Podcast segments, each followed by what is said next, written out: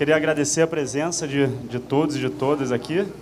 É, temos nessa mesa é, Fernando Bonassi, autor de Degeneração. É o, alô? Que é o seu terceiro livro pela Record, se eu não me engano, né? Segundo, segundo? É, tá vindo, tá vindo, tá vindo o terceiro. E Tayane Santi Martins, que é vencedora do Prêmio Record na categoria Romance é, nesse ano de 2022. E a gente vai conversar um pouquinho sobre o processo criativo e, e também é, é, é pontos incomuns que os dois livros têm. E vou fazer aqui, a, a, ler a orelha, porque acho que, enfim, não, não conseguirei apresentar o livro melhor do que o Itamar Vieira Júnior, que foi jurado do prêmio. Então, vou ler o, a orelha aqui do, do Micaia, o livro da Tayane. É, Micaia é um romance que estabelece riquíssimas aproximações linguísticas entre Brasil e Moçambique. O corpo e a dança são imagens semânticas acionadas no enredo para evocar a memória. Uma bailarina negra em cena tentando lembrar as coreografias para seu maior espetáculo, a vida. O corpo, se deslocando livre pelo espaço, serve de perfeita metáfora para contar o que o leitor sentirá à medida que avançar pelas páginas desta história. De encontros e desencontros, este é um livro de dor e afeto, entrecortado por imagens líricas que vão acalmando nossa comoção diante de um passado que não se pode alterar, mas que tampouco deve ser esquecido. A habilidade narrativa de Tayane Santi Martins nos leva à alma de uma história entremeada por silêncios, recordações e esquecimentos. O abraço, o amor, a reconexão familiar, em meio à guerra, em meio ao deslocamento, à imigração e ao desejo do esquecimento do trauma. São os grandes temas deste romance. Ao contar o passado, Micaia nos faz pensar o agora. Sem jamais nos abandonar, o passado pode ser a chave para nos reconectar com o presente. E agora vou ler também a orelha do Luiz Rufato, do Degeneração. É... Quem quiser compreender em profundidade o Brasil pós-ditadura militar tem que ler a obra Coerente e Fecunda de Fernando Bonassi. Desde seus primeiros livros, no começo dos anos 90, Bonassi vem registrando em romances e contos e peças de teatro os vários reveses pelos quais passamos. Com o olhar privilegiado e crítico de quem conhece a sociedade brasileira em suas entranhas. Dono de uma voz inconfundível na literatura contemporânea, Bonassi elegeu O Subúrbio, título, aliás, de um de seus mais importantes romances, como espaço da ação de seus livros. Este subúrbio, retratado numa excelente luxúria, publicado em 2015, que volta aqui neste mágico degeneração, magnífico degeneração. Um subúrbio paulistano e decadente, igual a todos os outros subúrbios brasileiros, habitados por uma classe média baixa que luta com todas as armas disponíveis para sobreviver, acossada pela brutalidade e pela falta de perspectivas. Então, é, esses são, são as apresentações aqui dos livros e, e são livros que, é, conversando aqui com o Bonassi ontem, né, que tem é, algumas linhas né, de, de, de, em comum, né, alguns é, pontos de conexão, mas é, também tem as suas é, diferenças, né, e acho que até por conta de, de serem de gerações diferentes, né? E o Bonassi, de alguma forma, ele é, constrói a narrativa dele olhando para fora o tempo todo, né? É, o, o, personagem ele narra ali aquela realidade, né? É, do, da periferia de São Paulo de uma forma muito crua e dura, né?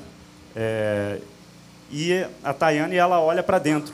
Então tem essa é, diferença né, nas duas, nos dois romances.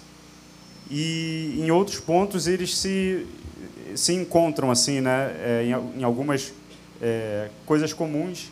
E acho que é, tem uma essa relação, é, um fluxo de pensamento que o Bonassi domina de uma forma magistral, que é isso, praticamente não tem um ponto, uma vírgula, e você consegue é, ler e compreender né, o que o personagem está é, comunicando e, e, sentindo é, de uma forma sem se perder, né?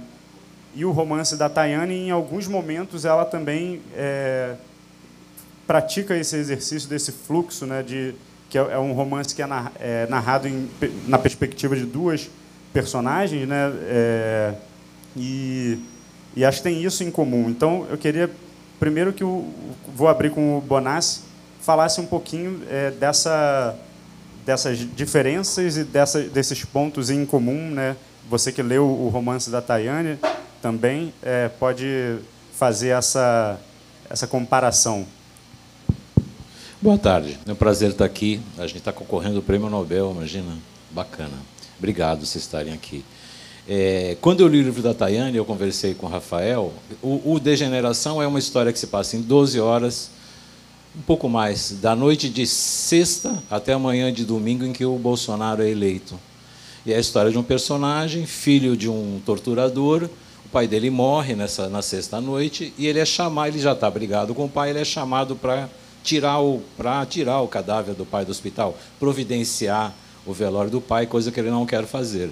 Então, e ele passa a noite inteira se digladiando com o hospital, com a burocracia, e por fim, isso não é um spoiler, quem o ajuda são os amigos do pai na burocracia pública, são os mesmos torturadores que e acaba muito mal, ele acaba repetindo o pai. É um livro que se passa em 18 horas.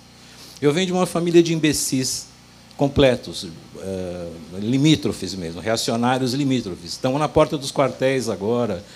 Minha irmã cortou relações comigo depois do livro, porque ela está retratada aí. Então tem uma coisa muito intestina com a história recente. Eu, como, eu vivi, como eu vivi sempre em meio a imbecis, eu tinha, eu tinha a história já do filho de um imbecil que lida com a imbecilidade generalizada da sua casa.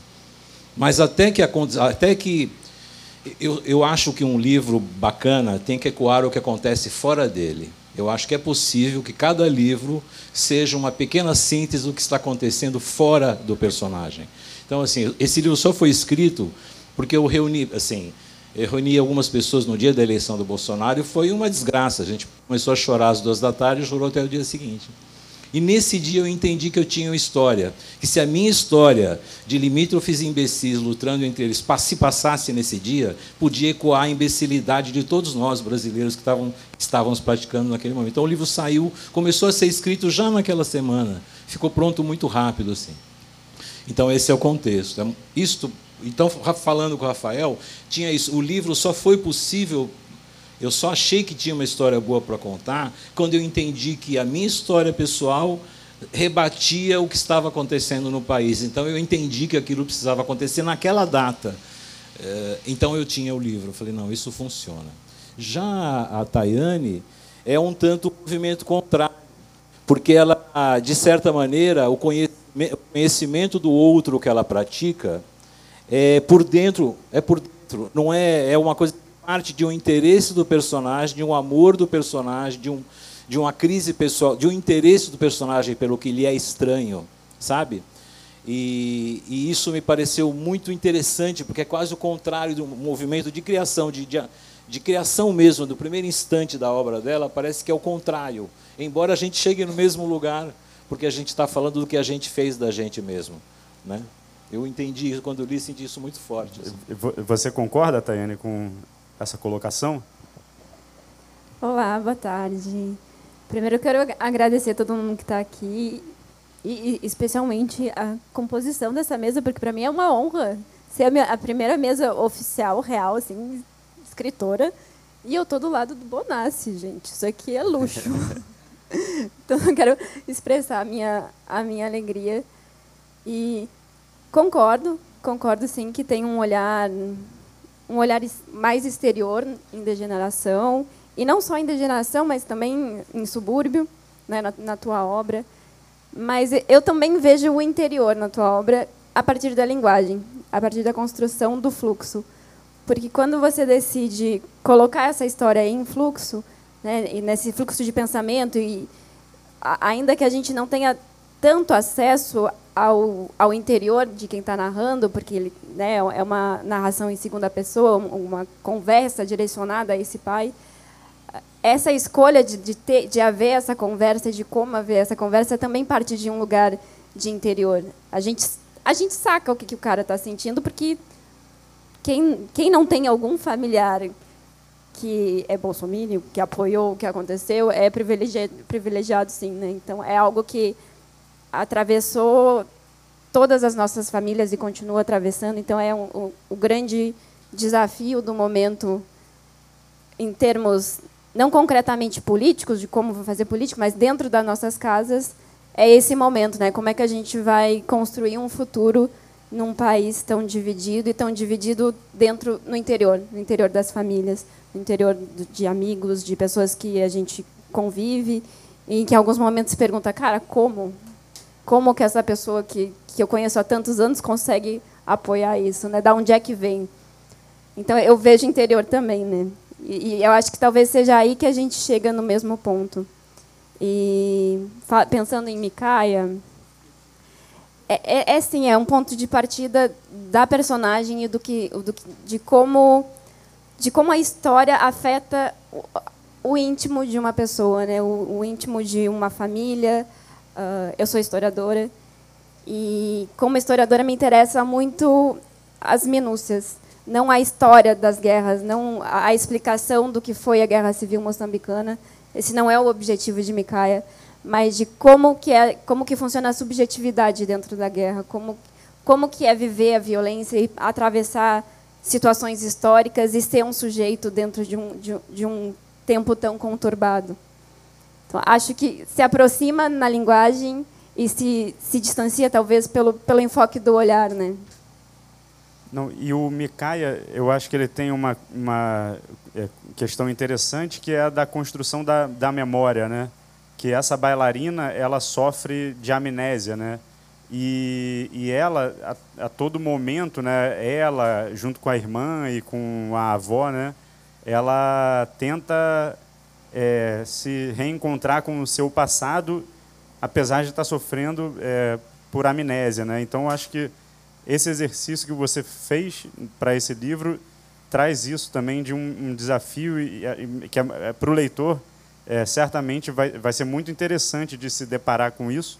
E eu queria que você falasse um, um pouquinho também como é que foi é, que veio a ideia e, e de, de construir essa memória né, a partir de uma personagem que tem que sofre de uma amnésia é, momentânea, né, uma amnésia que não que é, enfim que ocorre repentinamente, né? Bom, primeiro deixa eu contextualizar o livro. A Mikai é um livro sobre uma personagem que é uma bailarina. Ela tá a primeira cena do romance ela tá numa coxia esperando uma grande estreia aqueles segundos que está se preparando para entrar no palco e ela perde a memória sem explicação nenhuma. Explicação física nenhuma, né? E ela tem que entrar no palco e dançar, e ela dança, faz a coreografia, porque uma um, eu, eu, decidi trabalhar a memória em muitos em muitos pontos, né? E uma dessas é o corpo, a memória através do corpo. Então essa primeira cena é justamente pensar esse lugar do corpo que, ok, a, a, bailarina não sabe quem ela é, ela não lembra nem do próprio nome, mas ela sobe no palco e ela realiza a melhor apresentação da vida dela, mesmo sem, sem saber a coreografia. E a partir disso, a, a narrativa se desenvolve tanto na busca dessa personagem, de entender quem ela é e de se relacionar com as pessoas que estão à volta dela e que ela conhece, que são as pessoas que tecnicamente ela ama e amam a ela, e, mas ela não lembra. Então, como, como que lida com um afeto esquecido? Como que vive esse presente? E, por outro lado, a razão de ter acontecido uma memória, uma perda de memória repentina, né, uma amnésia repentina, que vai vir de um passado traumático, um passado que está ligado à guerra civil moçambicana. E a, a, memória em si é o fio que me levou a construir toda a história, porque bom, sou historiadora, sou, mas eu fiz letras também. E a memória é um assunto que eu venho estudando conceitualmente há muito tempo. E como me cai a parte meu, do meu doutorado em escrita criativa, o meu desafio foi, bom, eu vou, vou pegar as coisas que eu estou estudando conceitualmente, teoricamente, e eu quero trabalhar de uma nova perspectiva. Como que eu aplico toda essa teoria uma, pela literatura, de uma narrativa ficcional? Então, todo o arco de, de Micaia é um arco de, do funcionamento da memória. Eu queria pensar a construção da memória. Né? Então, ao mesmo tempo que Micaia é essa personagem que, quer esque que, que, esqueceu e quer lembrar, e que né, quer revirar esse passado, entender o que, que tem em, atrás do trauma, o que, que aconteceu, ela tem as pessoas com quem ela convive que passaram pelas mesmas situações que ela. E aí o grande conflito está na irmã, que é essa, essa personagem que lembra muito bem o que foi esquecido, sabe muito bem o que foi esquecido, e que, por sua vez, quer esquecer. É, não quer lembrar, né? Ela não quer lembrar. É. Ela aproveita da falta de memória da irmã para se reconstruir através do esquecimento, como se ela tivesse uma oportunidade de uma página branca para ela se refazer. E ela chega até a sentir uma certa raiva assim da irmã, né? Ela fica num, é realmente um conflito é, que tem no livro que é, é isso. Ela não quer que a irmã se lembre, né? Deixa ela esqueceu, então deixa para lá, né? tem esse conflito né, Sim, permanente. Porque né? para ela seria, seria vantajoso a irmã não, não lembrar. Né? Ela prefere essa imagem, que é uma imagem construída de uma, de uma pessoa, de alguém que, que não viveu o que viveu, né? que, que, isso, que aproveita a oportunidade para se refazer. Mas também um conflito, porque assim, porque as duas personagens se amam muito, né, tem uma relação muito próxima, mas é, é, a minha irmã, mas ao mesmo tempo que a minha irmã é uma bomba relógio para a minha própria construção. E de um outro lado tem a avó, que, né, que também é uma personagem importante, que também é um, um dos narradores, é um romance que tem cinco narradores. E a avó é essa figura que lembra, mas que decidiu silenciar. Ela né, tem histórias que falam sobre essa avó que ela nunca desmentiu ou confirmou. Então, também tem uma ideia de pensar a memória a partir de o quanto de ficção existe na nossa memória. O quanto o que eu lembro aconteceu mesmo ou é uma construção do que eu vivi. E como cada uma dessas pessoas uh, age, né, age com a memória, com uma, especialmente pensando em eventos traumáticos. Não, e você mencionou que o corpo né, é, o, é, o, enfim, é o que traz a memória dela à tona, né, de alguma maneira, dessa bailarina. Né? E o, e o Bonassi estava falando também, antes aqui da gente começar, sobre a relação é, da escrita dele e da narrativa e dos seus romances com o corpo, né? E que é, que é completamente diferente, né? O corpo é um lugar ali de... Tem o corpo morto do pai, que ele vê podre, ele compara o pênis dele com o pênis do pai no necrotério. O pai já está em adiantado estado de putrefação quando ele encontra o pai. E, o, e, é um livro que tem um, em que o linchamento ocupa um lugar muito importante, em três ou quatro linchamentos ao longo do livro, que é o que eu acho que é a manifestação brasileira por excelência é o linchamento. Eu acho que a gente é uma sociedade de linchadores assim. Eu assim, e acho importante essa coisa da memória. Quando você fica falando de memória e de história, eu sou um, um leitor de história, consumo livro de história. E acho que a minha geração é, pro, é um é, é, eu, tenho, eu fiz 60 anos a semana passada e acho que nós somos um, um enorme fracasso. Se a gente lembrar que a gente não puniu os, os ditadores da ditadura militar, quando a gente chegou na democracia, a gente achou que eleger um presidente teve que engolir o colégio eleitoral. Engoliu o colégio eleitoral, conseguimos eleger o menos ruim de lá, que já era o Centão, o velho Tancredo. Aí o Tancredo morre, vem o Sarney. Aí tem o primeiro governo do Centrão de cinco anos mesmo. Aí o Sarney sai, agora vai, elegemos o Collor dá o que dá. Aí, putz, sobra o Itamar Franco para a gente. A gente aguenta o Itamar Franco, aí elege um presidente decente, que é o Fernando Henrique, que fica oito anos refém do Partido da Frente Liberal. Depois a gente elege o Lula, que fica oito anos refém do PMDB. Aí a gente tem um golpe parlamentar que tira uma presidente eleita e um boçal na presidência da República. Isto é, uma, isto é história? Esta é a história recente do Brasil. Isso é um profundo fracasso. E acho que a gente deve trabalhar com isso porque assim, se tem uma coisa para a qual o que a gente faz serve, é para provocar incômodo, desagrado, sabe assim, para eh, tirar o cidadão do lugar, entende? Assim, ontem eu ouvi alguém dizer que literatura não serve para nada, serve, serve para provocar esse espanto, esse incômodo, tirar você do lugar. No caso do Brasil, onde ninguém lembra de nada, entre aspas, todo mundo faz uma negociação para postergar as coisas, eu acho que a literatura tem a obrigação de ser desagradável adora, por exemplo, minha ídola, Jelinek, que ganhou o prêmio Nobel alemã, de quem o ministro da Cultura disse que pena que prêmio tão importante seja dado a pessoa tão desagradável. Imediatamente eu me tornei um leitor dessa mulher. Ela é de fato desagradável. Ela fez isso professora de piano, por exemplo, ela escreveu. Eu queria só falar isso de memória histórica, é a memória pessoal, porque assim eu escrevo mediado por essa ideia. Eu represento uma geração profundamente fracassada e acho fundamental deixar isso claro, porque essa ideia de que a gente vai resolver as coisas não vai. Isto não tem solução. Isso é um fracasso. Nós temos um fracasso civilizatório. O que faz com isso, eu acho que eu tenho que apontar cada vez mais o nosso fracasso civilizatório, entende? Em filme, em peça, o que for possível. Nós somos um fracasso. Isso precisa ficar claro para os brasileiros. E o seu livro realmente, o Degeneração é um é, provoca o tempo todo, né? É, é até uma certa repulsa, assim, né?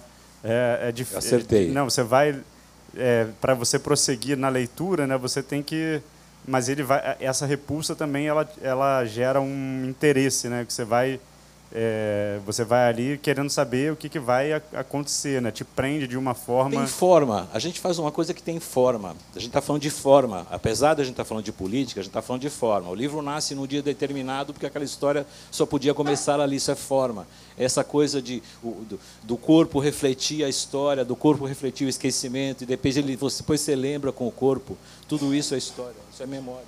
É memória histórica. Sim.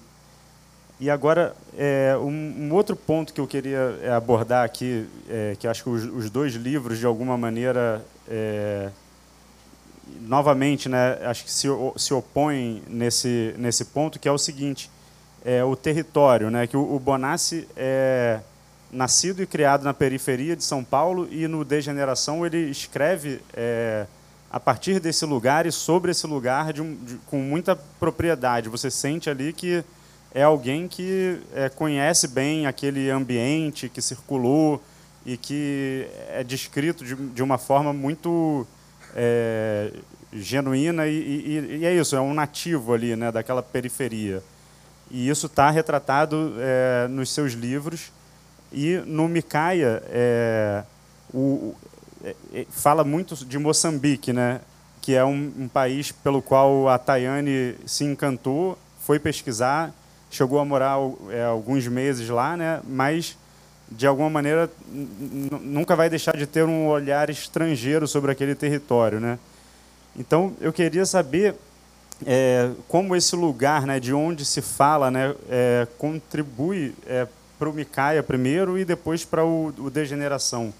E também, se você pudesse falar na sua resposta, é, como surgiu o seu interesse é, por Moçambique, né? Que acho que é uma, é uma curiosidade assim, que é, enfim você vai poder falar melhor.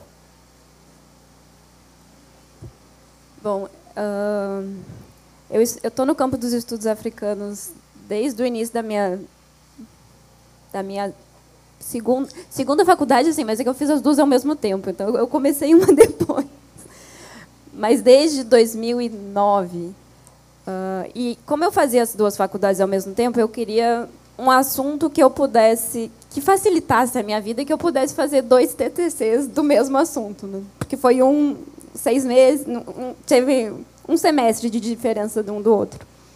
E nisso eu conheci as literaturas africanas, mas a minha a minha faculdade em letras era letras francesas, então eu estudei um um escritor da Costa do Marfim chamado Amadou Kourouma. E passei, assim, as duas graduações, mestrado, estudando a obra desse autor, que é um cara incrível e que é pouquíssimo conhecido. Toda vez que eu falo, ah, eu estudo Amado Kurumato, conhece? Não, pois é, então. ninguém, quase ninguém conhece. E quando eu comecei a pensar o doutorado, bom, eu nunca tinha, né, nunca tinha escrito uma ficção, nunca tinha escrito um romance. Ah, vou, vou facilitar a minha vida, vou para um país que te, seja de língua portuguesa. Mas também eu, eu fiquei pensando, né? Micaia foi produzido dentro da, da universidade, né? dentro de um curso de pós-graduação em escrita criativa. E eu teria que passar quatro anos se, in, dentro da academia. Né? Não, não, teria, mesmo se eu escrevesse Micaia em um ano, eu ia ter os quatro anos de doutorado. E o meu pensamento foi: o que, que é importante para mim o suficiente para eu me, querer me matricular nesse curso, querer dedicar quatro anos da minha vida para fazer isso? Então, uma certeza eu tinha que era: bom, tem que eu envolver os estudos africanos, que é o que eu gosto, é o que faz sentido para mim. E aí tinha algumas possibilidades de países que falam português. Né? Tem Angola, tem Cabo Verde, né, de Moçambique, mas eu conhecia mais a literatura de Moçambique por causa do Mia Couto, mas eu também já tinha lido a Paleta Chisiane, eu tinha, conhecia um pouco mais de autores. Foi uma escolha um pouco ao acaso, a princípio. Mas tudo o que eu precisei e que eu tive dúvida em relação à história, em relação à construção de personagem, arco narrativo, eu fui procurar na história de Moçambique e tinha a resposta. E foi um processo muito bonito para mim. Eu não vou chorar. foi um processo muito bonito de, de encantamento mesmo, de ter uma relação. Uma vez me perguntaram na, lá na PUC ainda, tá, mas como é que é esse exercício de alteridade, de, de ler sempre tantos africanos, gente tão distante de ti? E eu achei engraçada a pergunta, porque para mim não é tão distante assim. Eu encontro muita coisa do que eu acredito e de como eu vejo a vida, eu encontro nas literaturas africanas. Às vezes faz mais sentido do que coisas mais próximas, inclusive. E desde o início eu tinha esse interesse de ir para Moçambique e fui no final do processo do doutorado. E foi uma coisa avassaladora, porque uma semana antes de viajar eu já tinha saudade do lugar. Eu nunca tinha sentido isso na minha vida, de sentir saudade de um lugar que eu não, não conhecia, não tinha ido. Foi, foi muito assim, de, de encontrar respostas no sentido de estar conectada, assim, de estar tá, tá fluindo, tá, tá fazendo sentido o que, o que eu estou fazendo. E eu fui recebida muito bem lá, criei famílias, fui adotada por muitas pessoas.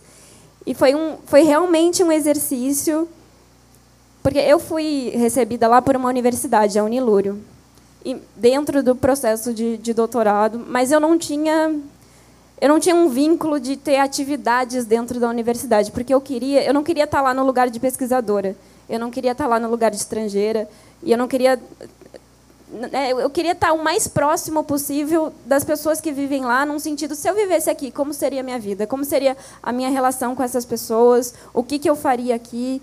o que, que seria importante para mim. E foi um exercício diário, assim, de construir amizade com as pessoas, que me demandou muito, mas que também foi muito gratificante. E aí eu fui espertinha, né? Porque eu coloquei uma, uma personagem que, que não tem memória e que vive no Brasil há 20 anos. Então, também o meu objetivo não é... Não quero explicar o que é a cultura de Moçambique. Eu não estou dando respostas com Micaia eu estou tentando entender e estou chamando as pessoas para tentar entender comigo. Então, muito, o que eu falo muito é que Micaia não é um livro sobre África. Eu não estou falando de África no geral. A África tem 54 países. Eu também não estou falando de Moçambique de uma forma geral, assim, querendo refletir a história de Moçambique. Não, eu estou falando do impacto da guerra civil nas mulheres Macua, que é uma etnia que vive numa, numa região específica. Eu estava em Nampula, que é a norte de Moçambique. Aí eu morei na ilha de Moçambique, que é uma, uma ilhazinha de 3,5 km de extensão, que é um lugarzinho minúsculo. Muito desse ponto de olhar, olhar para o todo a partir de olhar para o pontual, olhar para, para a subjetividade. Então foi esse, essa tentativa de entender como que o Brasil olha para Moçambique, como, o que, que a gente sabe de Moçambique. Muitas pessoas, quando eu voltei, me perguntavam: Moçambique fala português? Gente, fala português. Onde é que é Moçambique? A gente mal sabe a geografia da África, sabe? E eu, durante a graduação, eu morei com uma, com uma cabo-verdiana e ela me falou uma, uma frase que está retratada no livro, que é meio que uma tentativa de dar uma resposta para ela. Ela disse: ah, eu cheguei no Brasil e eu descobri que eu sou africana. Todo o tempo que eu, morei, que eu vivi em Cabo Verde, tá, eu era cabo-verdiana.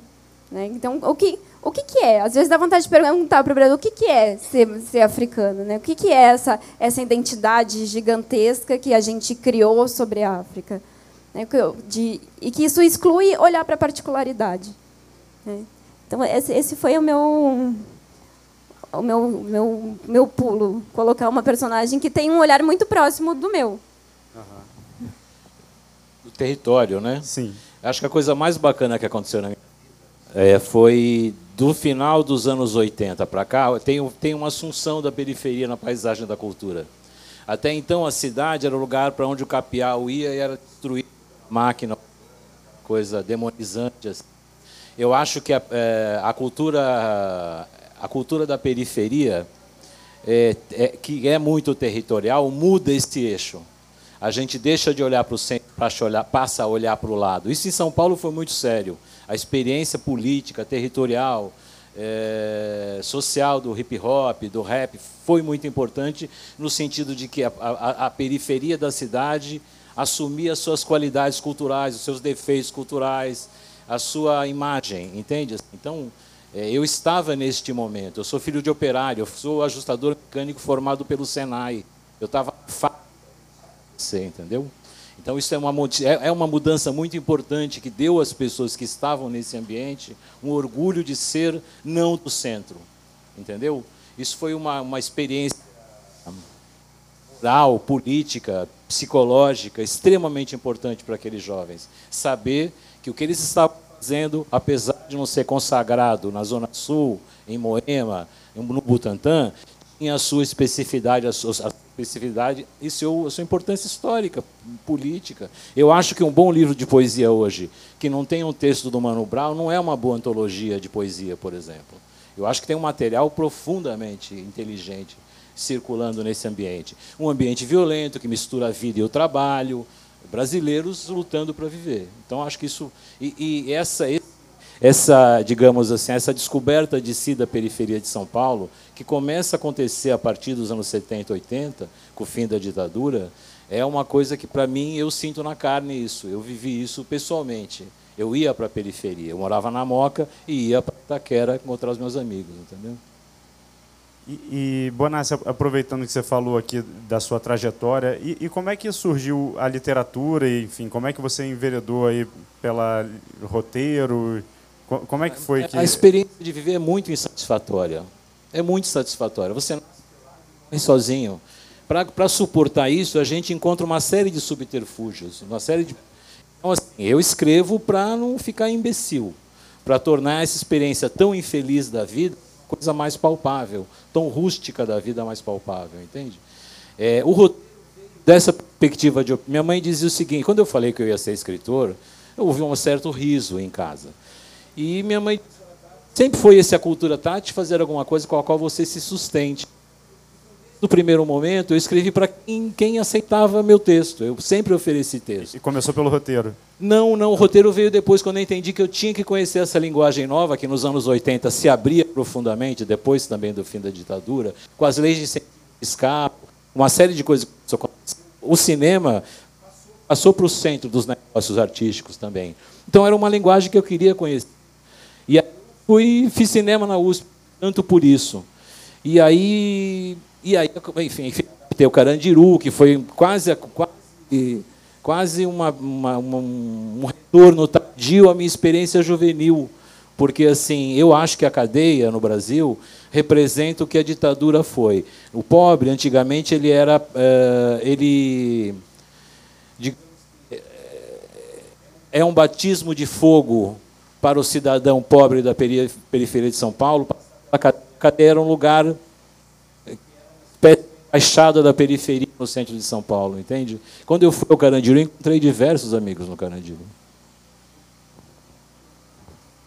E, e aí você é, e, e, a literatura veio nesse momento de, de querer a literatura vem desse negócio vem desde muito cedo é, de, de fazer é para tornar suportável essa experiência infeliz de estar vivo no hóspito Não, é só assim, é, a, literatura veio, a literatura, o desejo de ser escritor veio muito cedo. É, e eu sempre persegui essa coisa que eu estou te falando. Assim, eu oferecia meu texto para um monte de jornal, um monte de revista, é, escrevia poesia, mandei para 200 mil concursos, ganhei alguns, tal. E aí falei, não, agora eu preciso aprender roteiro.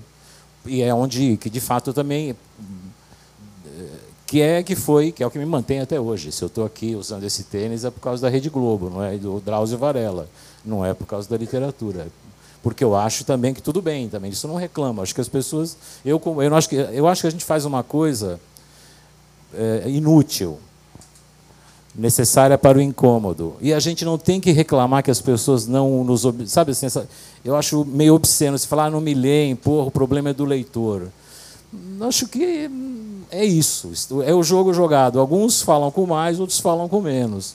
Isso é um produto de extrema sinceridade. Eu não saberia fazer diferente. Embora eu tenha tentado e fracassado todas as vezes. Eu tenho três ou quatro fracassos na editora moderna de infanto juvenis que eu, que eu tentei produzir.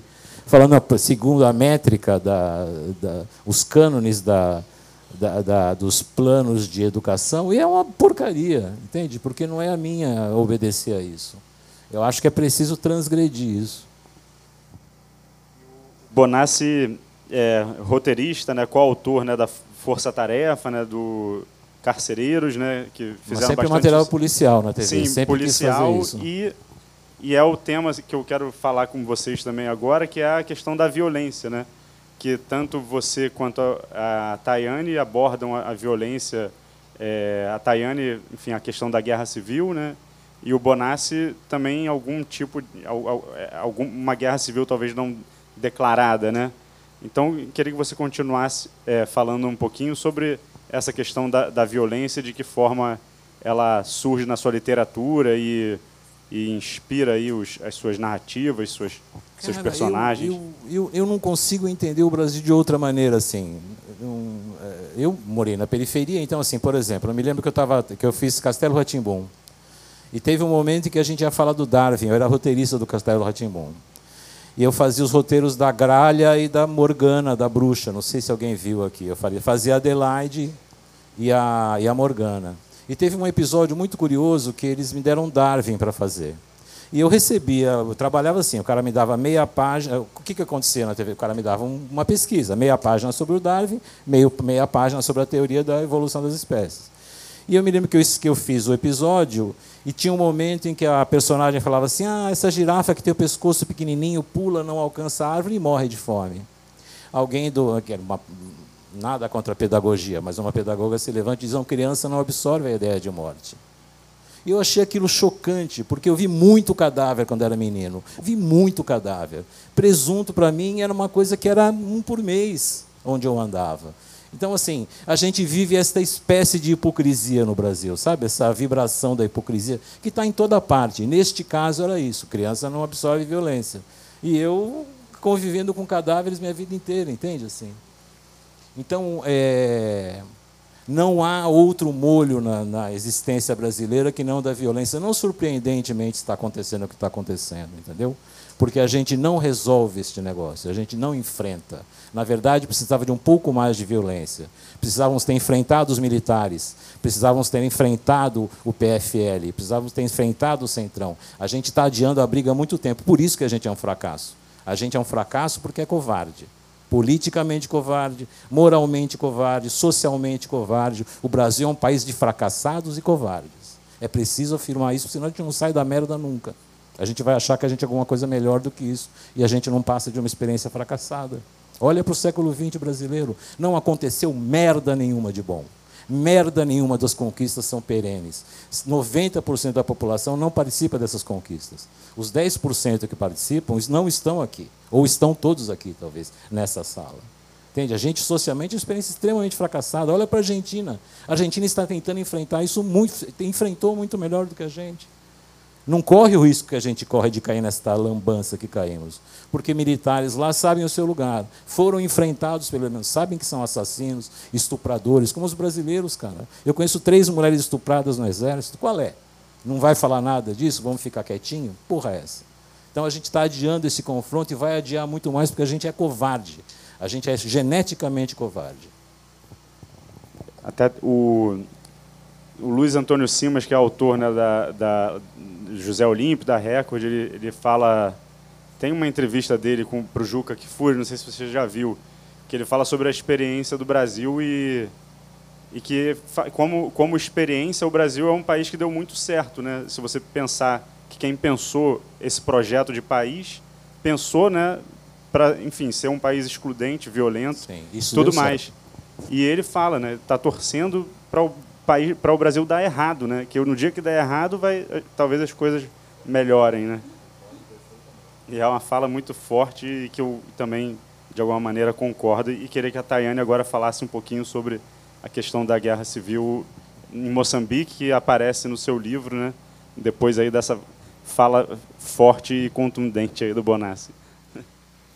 Quando você fez a pergunta, eu, eu imediatamente lembrei da frase que tu falou agora há pouco, que tu precisava mostrar que que o Brasil é um, é um fracasso através da literatura. E aí eu, e eu acho muito legal porque eu acho que a gente tem a gente está andando para o mesmo caminho por vias muito diferentes.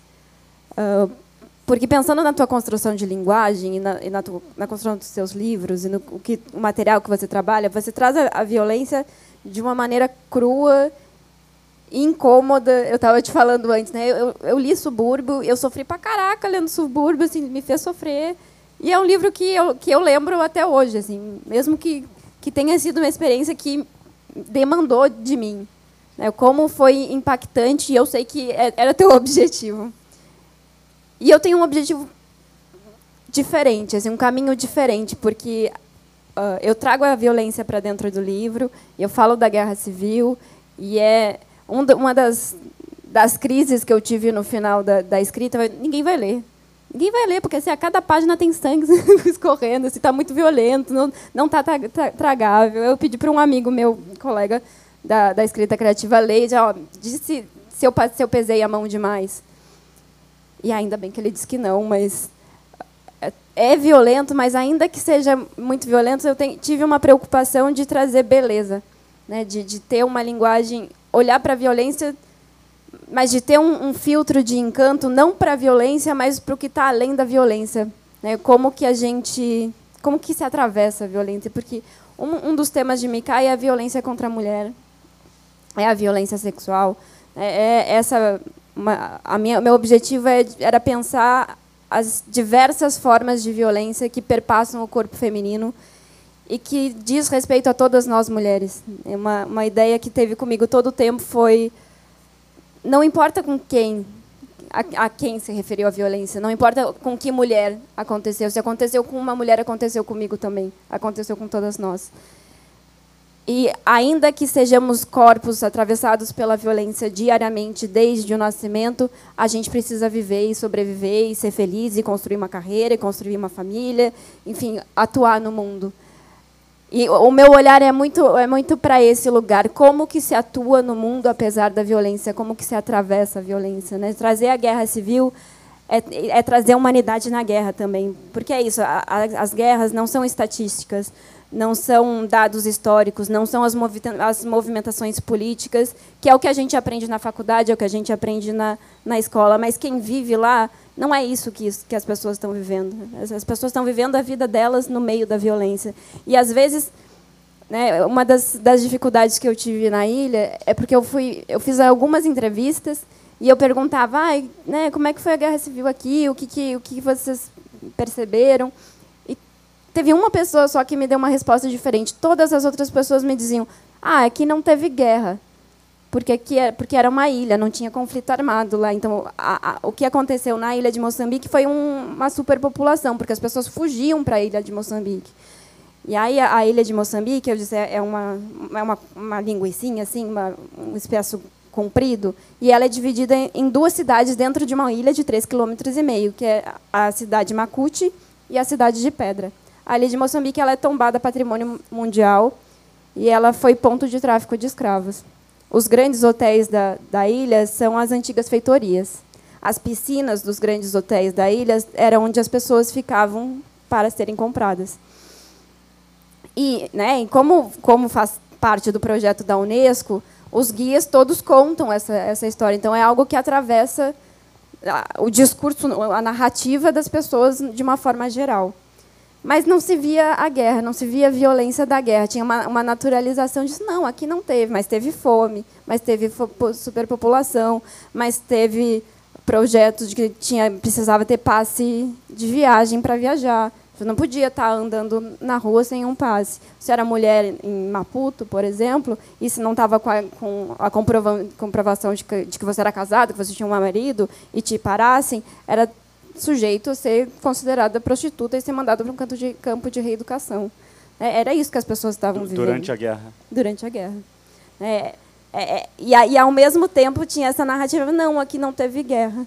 É, como é que como as pessoas vivem a partir coisa disso? engraçada que você diz quando é engraçado essa coisa do feminino e do masculino, embora não não seja um, um advogado dessas diferenças assim, você fala das mulheres que se cuja que a violência as iguala, né? Os homens se igualam. No, no, meu caso, a impressão veio rapidamente o fato de que os homens, no meus, no meus livros, só se juntam para linchar. Eles não se juntam como a solidariedade masculina para mim é violenta, horrorosamente violenta. Que é uma outra face de, de como a gente é, vive a violência, é, né? Como a, como a violência está intrínseca nos nossos dias. E, e aí eu estou falando de um lugar que é, que é Moçambique, né? Que é um país africano e a, que é extremamente importante para a nossa construção cultural e histórica e a gente sabe pouco. Então não me, não me interessa contar histórias de Moçambique que saia, né, que o leitor saia pensando, pô, Moçambique realmente, pô, é foda.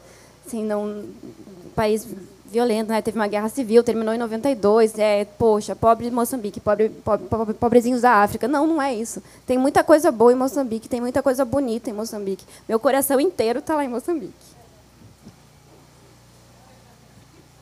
Pode chorar. Eu não consigo falar de Moçambique sem chorar. E, e acho que agora, para a gente já ir para o nosso encerramento, é, eu queria que vocês falassem um pouquinho sobre é, o processo criativo. Que a, a, gente teve uma, um debate, uma mesa anterior, né, com a Ana Maria Gonçalves, escreve, é autora de Um Defeito de Cor, né, que tem mil e tantas páginas, e que ela falou que reescreveu esse livro mais de 30 vezes, até ele ficar do jeito que ela queria. Não sei se ela chegou a comentar isso na mesa dela aqui, se vocês estavam aqui. E na nossa próxima mesa, a gente tem a Carla Madeira, autora de Tudo é Rio, e que também é, teve um processo é, de, de construção né, do, do, livro, da narrativa, é, que ela chegou num determinado ponto do Tudo é Rio, né, numa cena muito violenta e forte, e que ela travou e, não, e, e, e ficou 14 anos sem conseguir retomar é, aquela história e aí, quando ela retomou, já tinha, enfim, tido dois filhos, ela. Alô? Ela encontrou um caminho e, e terminou a história que ela queria em oito meses. Então, eu queria saber de vocês, assim, também, como é que é o processo narrativo de vocês e, e se vocês reescrevem muito, se vocês. É, é isso, também tem algum tipo, já tiveram algum tipo de, de bloqueio? É, como como é, é, Vou começar pelo Bonassi e depois passo para a Tayane, para ela se recompor. Tem uma coisa fundamental no trabalho do escritor, do roteirista, do, do cidadão que mexe com palavras, é que a gente nunca sabe como vai ser o dia seguinte. Cara que faz um pão, ele sabe o que ele tem que fazer para fazer o pão. E provavelmente o pão vai sair semelhante.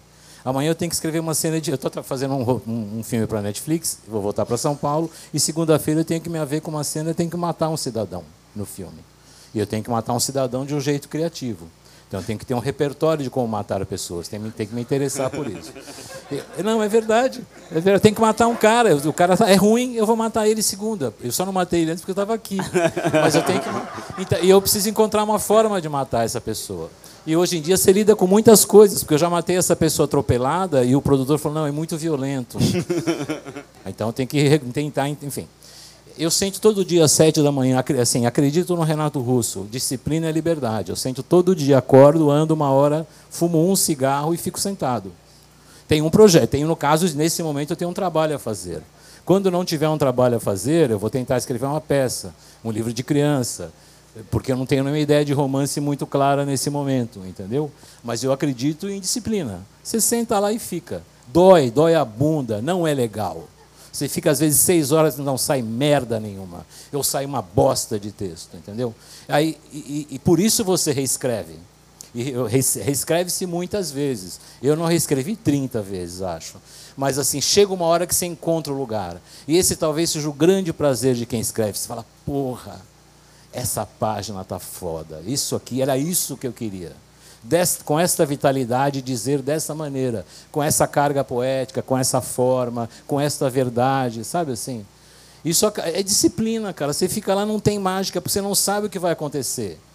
É, no sentido de que você não escreve o mesmo livro nunca. Você escreve uma coisa diferente, para valer a pena é diferente. Então não tem muito fórmula, exceto sentar na frente do computador. Se você escreve com computador, o Marçal Aquino, com quem eu trabalho, escreve à mão. A primeira é a mão, a segunda é a mão, e ter, ele vai para o computador para a terceira, a quarta. São formas de se aproximar das coisas. Mas amanhã eu não sei o que vai acontecer. Ao contrário do engenheiro, do padeiro, que sabe o que vai acontecer, eu não sei, pode não acontecer, cara. Eu posso não ganhar dinheiro, posso morrer de fome, posso não escrever mais. O fato é que você não sabe o que vai acontecer. Você tem um repertório, você acorda, vai para frente do computador e fala: Bom, hoje eu vou escrever sobre, sobre a guerra. A partir de como? De onde? Quando? Essas coisas levam tempo. E, e, por isso que eu digo assim: você acha, você acha o livro. Eu achei o Degeneração naquele dia. Eu, eu, entendi, eu, eu, entendi a perspectiva do livro, eu entendi que ele tinha que nascer naquele dia. Mas aí, na, quando você senta para escrever, como é que você começa? Você tem que, não é assim, todo dia é uma novidade. Então eu acredito que você tem que sentar. Quando eu estou escrevendo um livro que eu gosto, não tem sábado e domingo, Degeneração eu passei uns oito meses escrevendo todos os dias. É uma delícia, quando está fluindo é uma delícia. É o grande tesão da vida. Esse é o grande tesão da vida. Por isso que essa coisa do do ah, não me leem, puxa vida, não me leem. Não tem essa comigo. Eu vendo, vendo coitada da Record. Eu não vendo, vendo duas, três edições de cada livro. Entende? Assim, mas é isso que eu sei fazer. Enquanto não der prejuízo para a Record, está lindo. É o que eu posso fazer. Ser cruel, ser ingrato, apontar o dedo na ferida, esse bando de canalha que a gente vive entre nós. Sabe assim? É para isso que a gente está aqui. Né? Falou, obrigado. E Tayane? Eu ainda estou tentando aprender a ser que nem ele. eu tenho uma dificuldade imensa de escrever todo dia. Eu tenho períodos de. Você fala, vou escrever não? Não. Eu, eu falei que eu estou tentando aprender, mas não, um dia, eu, um dia eu chego lá. Eu tenho fé que as coisas sempre melhoram. Eu tenho, tenho uma, uma política de vida que é eu tento ser melhor a cada dia. Não que seja lá grande coisa, mas pelo menos um pouquinho melhor a cada dia. Então, um dia eu, eu vou conseguir sentar e escrever todo dia. Quem sabe? Não, mas eu, eu tenho períodos de muita ruminação mental e de, de pesquisa. Trabalhei com muita pesquisa e de anotações. E aí. Não. Tu viu que eu não tinha. Não. Não expõe. Ah, né, de fazer muita pesquisa, de, de me caia mesmo. Foi, foi muita pesquisa, porque eu passei seis anos, e aí agora, agora eu continuo dizendo a mesma coisa, mas agora as pessoas me dão uma resposta. Mas eu passei seis anos dizendo, ah, tu escreve sobre quê? Velho, não sei, eu escrevo umas coisas aí, escrevo sobre violência, sobre dança, escrevo sobre a guerra civil, escrevo sobre o corpo, sobre memórias, assim, tem muita, muitas coisas que tinham o meu interesse no processo de Mikai. Então foram muitas pesquisas diferentes. Eu passei muito tempo uh, pesquisando mesmo e foi um processo dentro da academia. Eu estou aprendendo agora o que, que é escrever fora da academia. E escrever dentro da academia, a gente tinha uma sorte e um azar chamado prazo. Eu tenho ali, eu tenho que entregar numa data determinada. Eu tive banca, tive qualificação, né? Tava, tinha dentro um, de um formato acadêmico que me demandavam outras coisas. E, e também eu tinha a sorte de ter muitas pessoas boas comigo, muitas, muitos colegas, muitos amigos, que vários estão aqui, uh, me apoiando. E, e, Porque uma coisa que eu não acredito é que um livro é um processo solitário. Para mim, não é, nunca foi e nunca vai ser. É, um livro é um resultado das conversas que eu tenho com as pessoas, das, do que me atravessa, do que eu pesquiso, de como eu olho. Tem muita gente no, no meu processo de escrita. Claro, né, o momento que tem que botar a bunda na cadeira e escrever, tu tá ali, tem que botar a bunda na cadeira e escrever. Mas tem muita coisa que acontece antes desse, desse momento. Eu ainda tenho o querer de, sim, conseguir fazer isso, de sentar e ficar seis horas que não acontece nada, mas ficar ali. Se eu fico ali uma hora e não acontece nada, eu saio, vou fazer outra coisa, não, não dou conta. Mas teve uma coisa muito curiosa no processo de Micaia, que estava lá eu na ilha, e eu comprei um computador para ir para a ilha. Meu computador estava caquético. Eu comprei um novo para não dar problema tal. Onde eu onde eu estava não tinha Wi-Fi, então eu não fiz backup nesse tempo todo. É. no dia que eu cheguei em Maputo, que eu liguei o computador agora, eu vou fazer o backup de tudo. O meu computador morreu. O HD, o HD deu um, um pau assim que não teve como recuperar. Eu perdi tudo que eu fiz lá eu perdi um pouco do que eu fiz antes de ir para lá e eu tive que refazer. Mas eu tenho um processo meio obsessivo de leitura em voz alta, então tinham muitos, muitos trechos que eu sabia de cor. O que foi mais difícil escrever, porque tinha lacunas entre os trechos que eu sabia. E eu queria fazer igual. Então foi, foi um processo super dolorido e foi um momento que realmente eu consegui escrever todo dia, porque o prazo estava ali já, e que fluía e que foi uma maravilha. Foi o melhor momento de toda a escrita, foi o okay, todo dia quatro, cinco horas em cima do livro. Prazo e dinheiro são estímulos ótimos também. É ótimo, é. Eu, tô esperando chegar nessa parte do dinheiro. Faça roteiro, faça roteiro. Gente, é, queria agradecer e agora vou abrir aí para perguntas do. vou passar aqui para começando pelo Rodrigo Lacerda, editor dos dois autores. Nervoso, pergunta do editor executivo Não, da tranquilo. coisa. Eu falei é, alguma coisa é errada. Eu não, eu não, resisto. Que é o seguinte, eu é, é, fiz uma tese de doutorado sobre um escritor chamado João Antônio, que eu vivo o mesmo problema que você com o seu escritor da tese de doutorado. Eu tenho perguntado, já ouviu falar? Quase ninguém ouviu falar. Mas o Bonassi deve ter ouvido falar porque é um escritor que tem uma história um, um pouco parecida com ele. É um escritor que era de Presidente Altino, que é um subdistrito é, de Osasco, então uma periferia industrial da cidade de São Paulo. O pai era dono de botequim, caminhoneiro, a mãe era uma dona de casa, a avó analfabeta, neta de escravos e tal. E o João Antônio saiu desse mundo para virar escritor e uh, foi morar na Alemanha, na mesma bolsa que o Bonassi fez uma época. Uh, morou dois, três anos na Alemanha. Uh, e ele tem um livro chamado Abraçado ao Meu Rancor, que é um livro em que ele, já morando no Rio há 30 anos, volta para São Paulo para escrever um texto de publicidade, uma encomenda qualquer, e vai visitar os pais em Presidente Altino. E ele tem um. O texto é, é muito doloroso, assim, porque ele fala: Eu não tenho mais nada a ver com esse mundo. É, eu não tenho mais assunto com essas pessoas eu me visto. Eu, eu tenho outro universo mental agora, depois de 30 anos como escritor. Então, eu queria perguntar para vocês dois o Bonassi mais como uma, como uma retrospectiva da vida e você como uma coisa prospectiva, porque você está entrando na vida de escritora agora. Né? Mas é, a vida de escritor mudou você, mudou você de algum jeito, nesse sentido de se descolar desse mundo da onde você veio. O, o João Antônio tinha uma obsessão pelo Lima Barreto e por pessoas que viveram grandes transições sociais. Então, o Garrincha foi do, do ao auge da glória e voltou para a miséria. Uh, o Noel Rosa, uh, uh, a Aracide Almeida foi para o auge da glória e terminou na casinha dela, no Encantado, um subúrbio do Rio. Ele, ele tinha fascínio por essas pessoas que migravam socialmente e, e no caso dele, foi a carreira literária que, que tirou ele de um lugar e acabou o deixando, eu acho que de alguma forma, sem ter um, um lugar onde, com o qual ele se identificasse inteiramente. Ele nunca perdeu o contato totalmente com o lugar da onde ele veio, mas em alguma medida ele não era mais aquela pessoa. Mas também ele não, não, não entrou numa no, no círculo da elite brasileira e tal.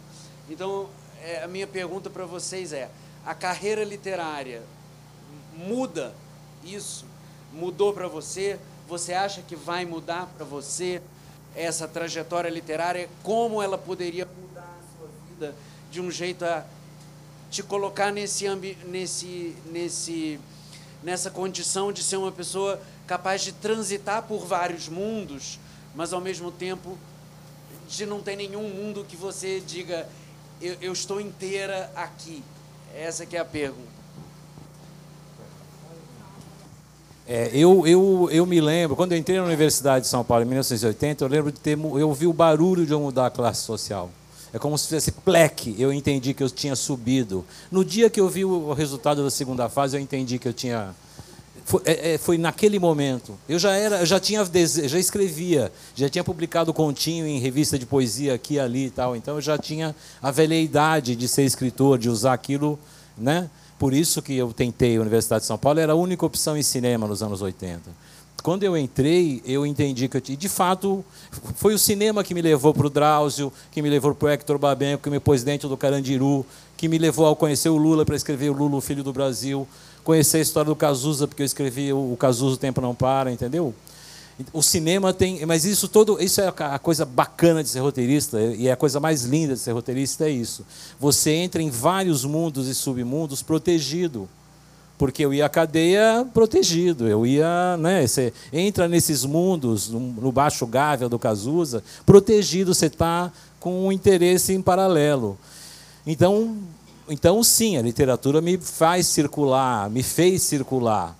E eu, eu saí de um lugar horroroso, eu não quero voltar para aquela merda de lugar, com aquele bando de imbecil que é a minha família. Eu saí de lá, estou correndo, sem olhar para trás, até hoje. Eu estou correndo até hoje e vou morrer correndo desse, desse fantasma. Nesse sentido, sim, é um fantasma. Eu tenho medo de voltar. Mas é, eu estou correndo, cara. Segunda-feira eu tenho que matar um cara. Rodrigo, você vai me fazer chorar. Eu já estou sentindo. Vai me fazer chorar porque eu sou filha de produtor rural, de pequeno produtor rural, e a minha mãe está ali. Então, para falar disso, vai ser difícil.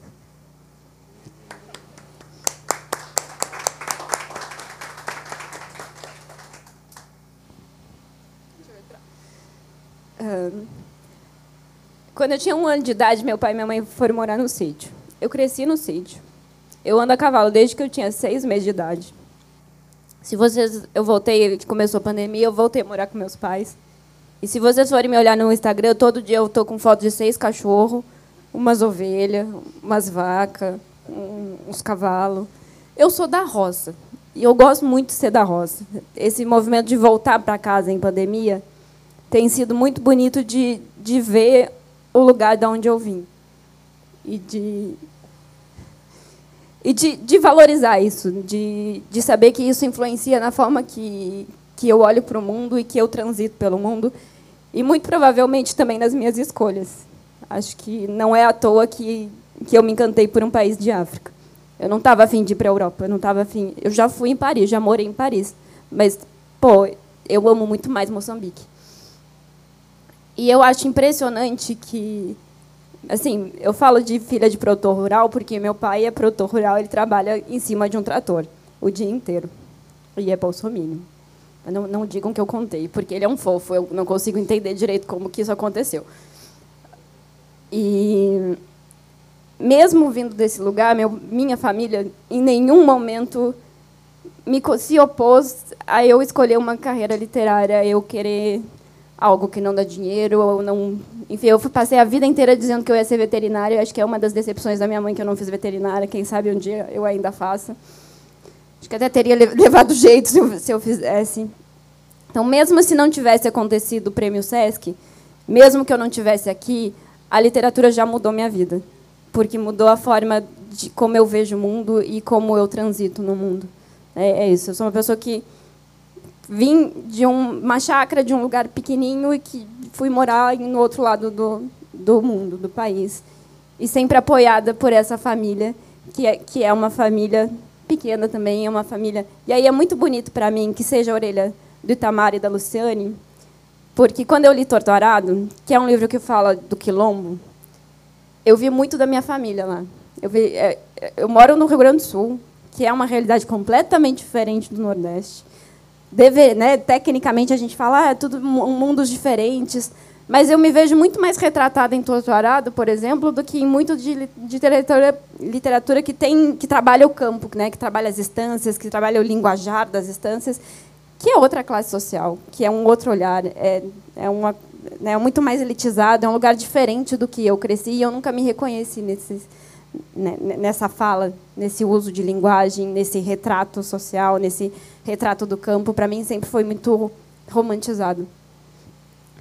Então muda para mim desse, nesse sentido, muda para mim porque amplia o meu mundo, amplia as minhas possibilidades e as minhas possibilidades de, de afeto, de empatia, de, de, estar no mundo e de conviver com as pessoas, de, de ser humano. Uh, para mim, eu não tenho muito um, um, deslumbramento assim de, nossa, ganhei o prêmio Sesc, agora está feita. Saí em todo jornal de canto a canto. Olha só, sou famosa. Não, gente, não, não, tenho, não tenho esse olhar. Para mim, construir uma carreira literária é trabalho e é persistência, é, é uma, uma consistência de trabalho. E uma coisa que, que para mim é importante é me manter sempre no lugar de aprendiz, porque isso só me dá, só me, me traz ganhos. Eu sei que eu vou amadurecer muito. Estar tá aqui falando com tanta gente me olhando já é já é um, me, me, tirar da zona de conforto. Porque, gente, eu sou piadista desse jeito, mas eu sou tímida pra caramba. Assim, já, já é um, um me colocar num lugar diferente. Já é me colocar em situações que eu tenho oportunidade de crescer como profissional, mas também como pessoa.